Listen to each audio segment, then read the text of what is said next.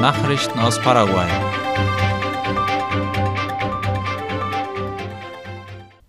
Das Projekt zum Bau des ersten Solarkraftwerks im Chaco macht Fortschritte. Die nationale Elektrizitätsverwaltung ANDE hat gestern den Vertrag für den Bau des ersten Solarkraftwerks im Chaco unterzeichnet, das der indigenen Siedlung Ishir in Bahia Negra zugutekommen wird. Die Unterzeichnung fand IP zufolge im Regierungspalast in Anwesenheit von Staatsoberhaupt Mario Abdo Benitez statt. Das Solarsystem wird auf einem zwei Hektar großen Gelände in Puerto Esperanza errichtet. Neben dem Aufbau von Solarpanelen umfasst das Projekt auch den Bau von Mittel- und Niederspannungsnetzen, die Montage von Verteilertransformatoren und die Installation von Beleuchtungskörpern. Zu diesem Zweck stellt die Interamerikanische Entwicklungsbank (WID) mehr als 15 Milliarden Guaraníes zur Verfügung. Betrieben und gewartet werden soll die Anlage von jungen Bewohnern der Siedlung, die von der ANDE ausgebildet werden. Die Arbeiten an der Biozeanischen Brücke gehen weiter der Bau der sogenannten Vio-Oceanica-Brücke schreitet mit der Errichtung der Pfähle bei Carmelo Peralta in Alto Paraguay zügig voran, wie die staatliche Nachrichtenagentur IP Paraguay berichtet. Zu diesem Zweck sind drei Maschinen vor Ort im Einsatz, um die Stützpfeiler, die die Brücke tragen werden, aufzustellen. In diesem Bauabschnitt werden zudem sechs 20 Meter lange Bohrmaschinen eingesetzt. Nach Angaben des Ministeriums für öffentliche Bauten und Kommunikation MEOPC soll die derzeit herrschende Trockenheit genutzt werden, um die Arbeiten an den Fundamenten voranzutreiben. Die Biozeanische Brücke wird eine Länge von 1300 Metern haben die Deutsch-Paraguayische Handelskammer bietet eine praktische Schulung zur Installation von Solarmodulen mit 3D-Bildern an. Darum geht es in diesem Photovoltaik-Projekt, das in Zusammenarbeit mit der Allgemeinen Handelskammer AHK Argentinien und der AHK Ecuador durchgeführt wird, wie die Deutsch-Paraguayische Handelskammer auf Facebook mitteilte. An den Kursen nehmen 22 Facharbeiter und Studenten der Fachrichtungen Elektrizität, Elektrotechnik, Mechatronik und Umwelttechnik teil. Das Projekt wird von der Deutschen Gesellschaft für internationale Zusammenarbeit GIZ und dem Programm Business Scout for Development des Bundesministeriums für wirtschaftliche Zusammenarbeit mit Entwicklung BMZ unterstützt Paraguay hat die größte Direktsaatfläche in Südamerika. Mit dem Thema beschäftigt sich heute ABC Color. Der Vorsitzende des paraguayischen Verbands für Direktsaat und nachhaltige Entwicklung FEPASIDIAS, Martin Cuvilla, erklärte im Interview mit der Zeitung, dass in Paraguay 99 Prozent der Landwirte mechanisierte Direktsaat betreiben und damit die größte Fläche in Südamerika zusammenkommt. Cuvilla sagte, das zeige, dass die Landwirte verstanden haben, dass sie ihre Produktion weiterentwickeln können, wenn sie sich um ihren Boden kümmern.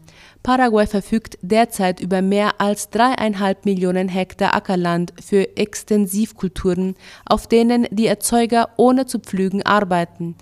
Es gäbe noch etwa 30.000 Hektar, wo das System der Direktsaat unterbrochen worden sei, aber es werde daran gearbeitet, das zu ändern, sagte der FEPASIDIAS Vorsitzende. Unter Direktsaat versteht man eine Ackerbaumethode ohne Bodenbearbeitung vor der Saat. Die Saat erfolgt ohne Pflügen und Eggen direkt nach der Ernte. Von heute an und bis kommenden Freitag findet in Friesland das nationale Treffen zum Thema Direktsaat statt. In den ersten Tagen werden Vorträge gebracht, am letzten Tag soll das Gelernte auf den Feldern in der Praxis angewendet werden. Bei den Vorträgen werden Themen wie Direktsaatsysteme, Bekämpfung von Schädlingen und Krankheiten, Düngung und Wasseraufbereitung durchgenommen. Die Lebenshaltungskosten steigen um 0,7 Prozent. Das zeigt der Inflationsbericht der paraguayischen Zentralbank vom Juli. Damit liegt die Inflation seit Jahresbeginn bei 6,7 Prozent. Die der letzten zwölf Monate erreicht 11,1 Prozent. Hier der Blick auf die Verbraucherpreise im vergangenen Monat, wie sie die Zentralbank aufführt. Die wichtigsten Preiserhöhungen gab es bei den Kraftstoffen, den Dienstleistungen und im geringeren Maß bei Lebensmitteln, im Gesundheitsbereich und einigen langlebigen Gütern. Der Transportbereich trug im vergangenen Monat am meisten zur Inflation bei, aufgrund des Anstiegs der Kraftstoff- und Rohölpreise im Land. Im vergangenen Monat stiegen die Busfahrpreise auf nationaler und internationaler Ebene. Das zeigte sich bei den steigenden Busfahrpreisen. Der internationale Preis für Rohöl ist weiterhin hoch, zeigt aber einen leichten Abwärtstrend. Der Gastronomiebereich verzeichnete ebenfalls einen Preisanstieg. Ausessen gehen und Fertigspeisen zum Mitnehmen wurden daher abermals teuer. Auch für Handwerkarbeiten in Privathaushalten, Wartungsarbeiten an Fahrzeugen, Wasser sowie Miete und Unterkunft zahlte der Kunde mehr. Bei den Lebensmitteln stiegen die Preise für Mehl, Butter und Öle. Der Preisanstieg des Mehls ist darauf zurückzuführen, dass der internationale Getreidepreis angestiegen und die Fracht teurer geworden ist. Dieser Anstieg wirkte sich letztendlich auf die Preise von Teigwaren wie Brot und Nudeln aus. Öle wurden teurer, weil die Produktion und Ernte der Ölfrüchte von der Trockenheit beeinträchtigt waren. Außerdem zahlte der Kunde mehr für Milch und Milchprodukte aufgrund der erhöhten Fracht- und Produktionskosten. Auch zogen die Preise von Eiern, Zucker, Getränken und Tabak an. Wie schon im Juni gingen auch im Juli die Rindfleischpreise zurück. Auch die Preise bei den Alternativen zu Rindfleisch wie für Geflügel, Schwein und Wurst. Fisch wurde allerdings teurer. Im Gesundheitsbereich wurden abermals die Medikamente teurer, außerdem die Sprechstunden bei Arzt, Labortests und die Preise bei stationären Aufnahmen. Eine leichte Teuerung registrierte die Zentralbank außerdem bei den langlebigen Gütern, Möbeln, Haushaltsgeräte, Hygieneartikel und Kleidung. Die Fleischexporte nach Russland haben sich erholt. Das erklärte der Vorsitzende der paraguayischen Fleischhandelskammer Daniel Wurt. Nach Monaten der Unsicherheit aufgrund des Krieges zwischen Russland und der Ukraine wurde in diesem Jahr bisher Fleisch im Wert von 150 Millionen US-Dollar nach Russland verkauft. Das entspricht laut Wurt etwa sieben Prozent der paraguayischen Fleischexporte. Der Vorsitzende der Fleischhandelskammer erklärte, dass in den ersten Monaten des russischen Einmarsches in die Ukraine die Sanktionen des Westens im Bankensektor und die Aussetzung der Seetransporte nach Russland auch Auswirkungen auf die paraguayischen Exporte gehabt hatten. Mehrere von den für Russland bestimmten Fleischcontainern hatten zurückgerufen werden müssen. Jetzt habe sich die Situation aber weitgehend normalisiert. Zumindest werde es nicht schlimmer. Die Käufe hätten sich erholt, so der CPC-Vorsitzende Wurt. Russland ist nach Chile der zweitgrößte Fleischkunde von Paraguay. Das Land kauft normalerweise etwa 20 Prozent des gesamten von Paraguay exportierten Fleisches. Früher war Russland der weltweit größte Abnehmer von paraguayischem Fleisch, unter anderem wegen der starken Selbstversorgungspolitik Russlands und der Erhöhung der Exportsteuern änderte sich das und das Land fiel auf Platz zwei der paraguayischen Fleischimporteure.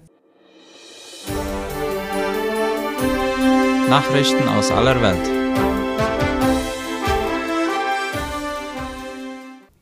Vier-Parteien-Bewerbung für die Ausrichtung einer Fußball-Weltmeisterschaft in Südamerika.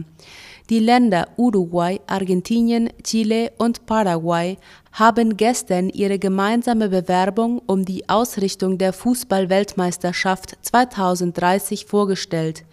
Damit soll das 100-jährige Jubiläum der ersten Fußballweltmeisterschaft in Montevideo gefeiert werden, wie die Deutsche Welle schreibt. Der CONMEBOL-Präsident Alejandro Domínguez sagte zu dieser einzigartigen Bewerbung, dies sei nicht das Projekt einer Regierung, sondern der Traum eines Kontinents. Der uruguayische Sportminister Sebastián Bauzá gab an, dass man daran arbeite, etwa 14 Stadien zur Verfügung zu haben, da im Jahr 2030 48 Mannschaften teilnehmen werden. Spanien und Portugal sind bisher die einzigen Konkurrenten. Marokko, das sich ursprünglich den Staaten der Iberischen Halbinsel anschließen wollte, könnte allein nominieren, hat dies aber noch nicht offiziell getan. Gartenschlauchverbot in Südengland. In den südenglischen Regionen Kent und Sussex dürfen wegen der anhaltenden Trockenheit vorerst keine Gartenschläuche und Rasensprenger mehr benutzt werden, wie der ORF meldet. Der Versorger Southeast Water kündigte heute ein temporäres Verbot an, das ab dem 12. August bis auf weiteres gelten soll. Bei Verstößen drohen Bußgelder von bis zu 1200 Euro.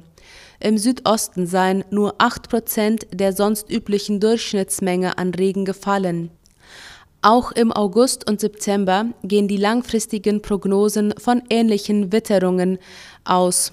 Die Nachfrage nach Wasser habe diesen Sommer alle bisherigen Rekorde gebrochen, hieß es in einer Mitteilung des Versorgers. Man habe täglich zusätzliche 120 Millionen Liter aufbereitet. So viel, als würde man vier zusätzliche weitere Städte versorgen. Nun sehe man sich aber gezwungen, den Verbrauch zu beschränken.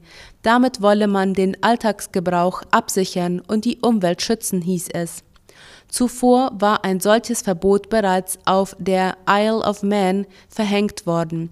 Nach offiziellen Daten war der Juli der trockenste Monat in Großbritannien seit 1935. Wien. Atomdialog wird fortgesetzt. Die Atomgespräche mit dem Iran sollen am Donnerstag nach monatelanger Unterbrechung fortgesetzt werden. Zu dem Treffen in Wien werden Irans Chefunterhändler Ali Bagheri, US-Verhandler Robert Malley sowie Diplomaten aus Deutschland, Frankreich, Großbritannien, Russland und China erwartet. Am Mittwoch kündigten sie die Entsendung von Vertretern in die österreichische Hauptstadt an. Die Bemühungen zur Wiederbelebung des Abkommens von 2015 haben das Ziel, das iranische Atomprogramm einzuschränken. Im Gegenzug sollen Sanktionen fallen. Soweit die Nachrichten am Mittwoch. Auf Wiederhören.